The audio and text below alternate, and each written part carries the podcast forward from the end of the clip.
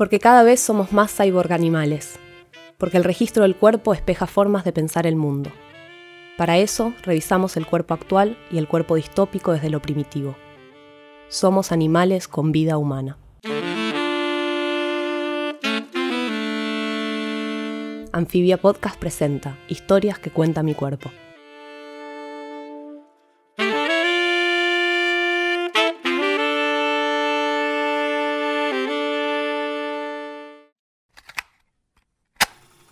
Chueca de Katia Adawi. He nacido chueca. Chueca significa hueso, bolita, parte de un tronco, juego. Eso dice la RAE, no en mi caso. Tengo la columna desviada, el cuello con un disco de titanio, el pie izquierdo algo torcido, y la vida y el amor también. Quiero decir, vivo sin terminar de encajar, entre un desfase y otro. He aceptado esta condición de existencia Provengo de un país telúrico, el cuerpo sísmico. Yo, limeña, he devenido temblor. Cuando tenía 33 años y mi padre acababa de morir, falló mi cuello.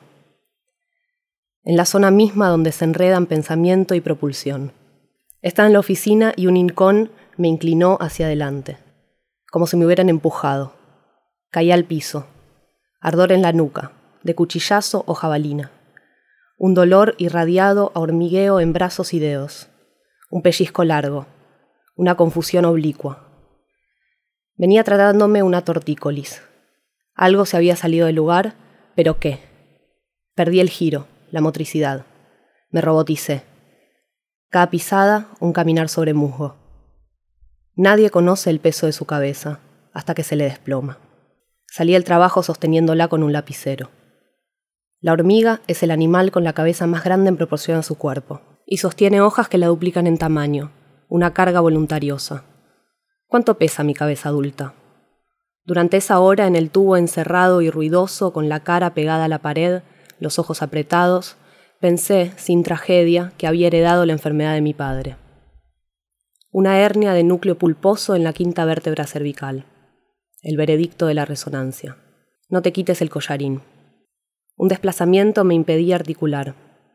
El neurocirujano dijo que debía operarme cuanto antes. Pedí una segunda opinión. Evité internarme. Dijo en voz muy alta y sin compasión, Volverás pronto. Tu dolor es crónico. Solo queda operar. No puedo garantizarte el mismo precio que te doy ahora. Durante dos meses, que se me tocara para aliviar. Una postergación de silencio sísmico. Masajes intramusculares rehabilitación, el intento elastizado y el descubrimiento de un músculo hondo, el psoas.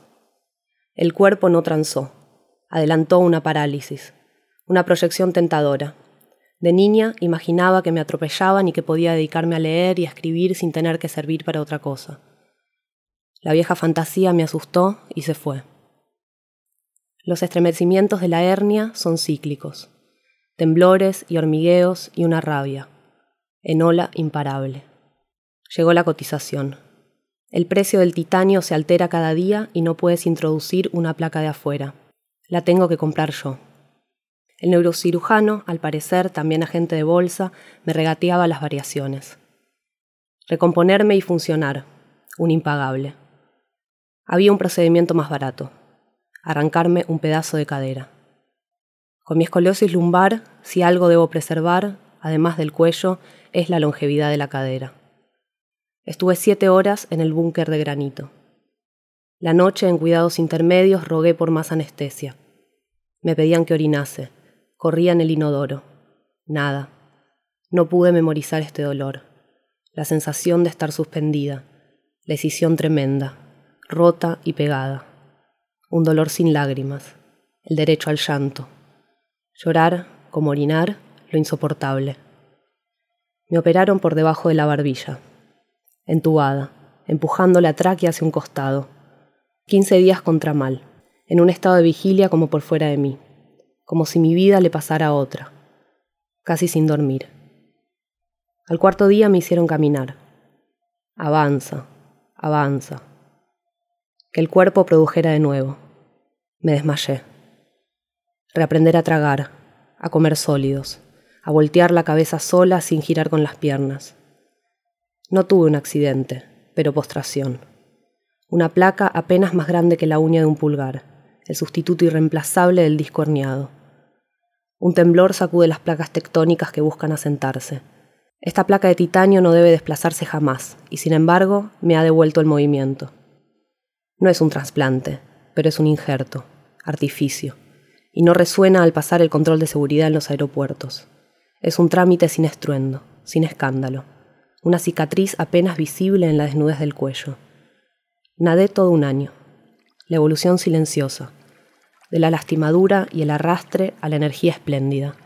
Mis brazos rasparon el agua y el cuello reencontró su morfología y su despliegue. En ese trayecto a recuperar, lloré en el agua emposada con los lentes empañados. La piscina es una placenta con mierda, sangre y lágrimas. El cloro disipa todo, es el líquido aislante.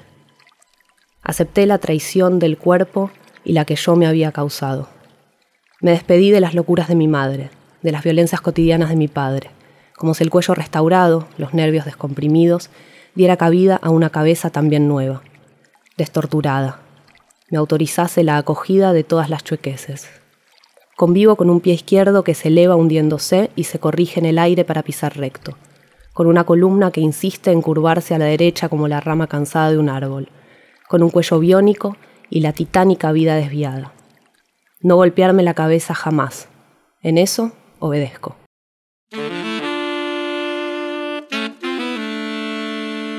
Este relato interpretado por Ana Minujín es parte de Cuerpo, el segundo libro de nuestra colección Anfibia Papel. Puedes conseguirlo en nuestra tienda online. Historias que cuentan mi cuerpo es una serie de lecturas originales de Anfibia Podcast.